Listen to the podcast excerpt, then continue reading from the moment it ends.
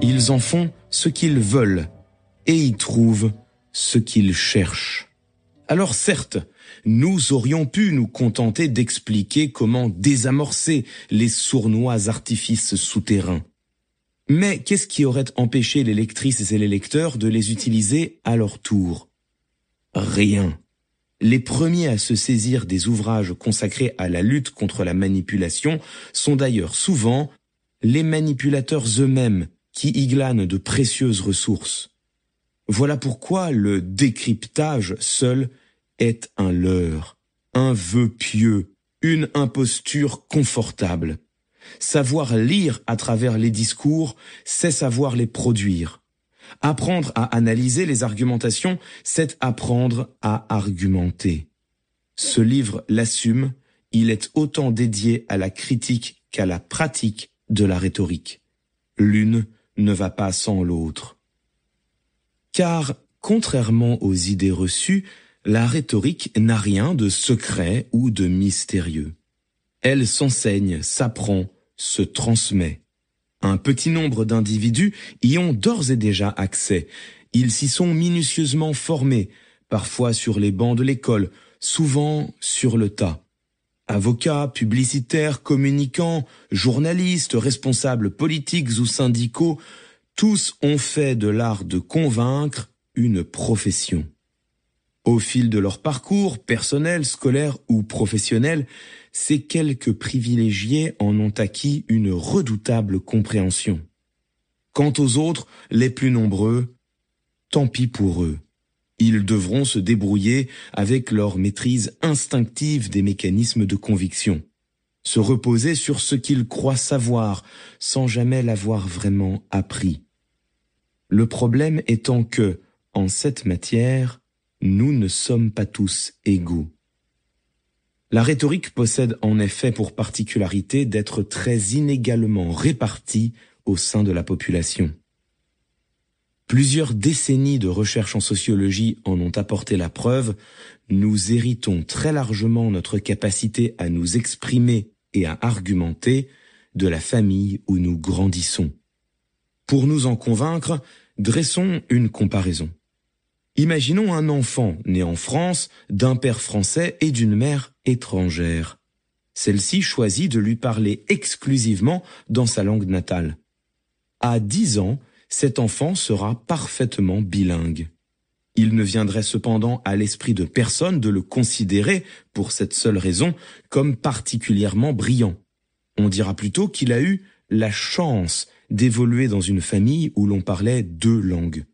Sa compétence ne sera attribuée ni à son mérite, ni à son talent, seulement à la transmission de ses parents.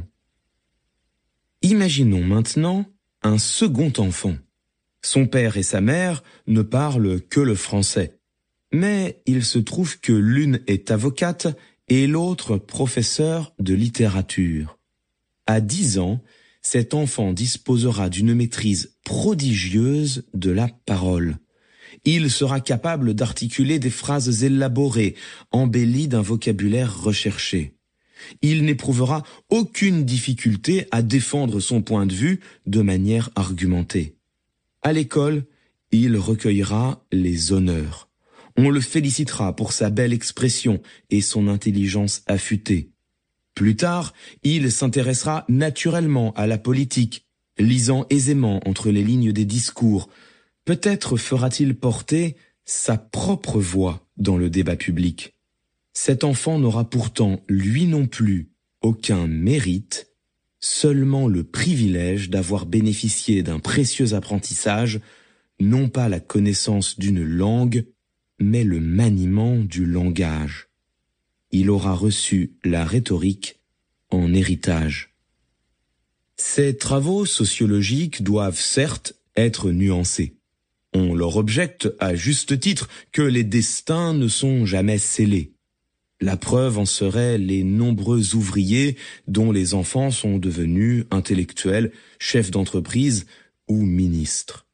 Il existe bien sûr des individus qui, par talent ou par travail, par calcul ou par hasard, acquièrent d'eux-mêmes une habileté virtuelle. Pardonnez l'interruption. Vous pouvez continuer à écouter le livre audio complet gratuitement, le lien dans la description.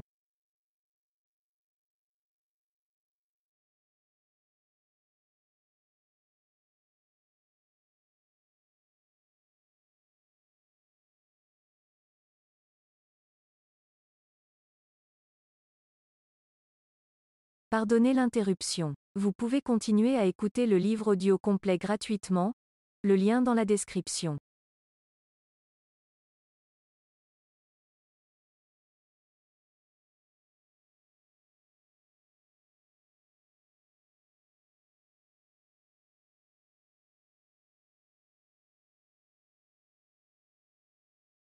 Pardonnez l'interruption. Vous pouvez continuer à écouter le livre audio complet gratuitement, le lien dans la description.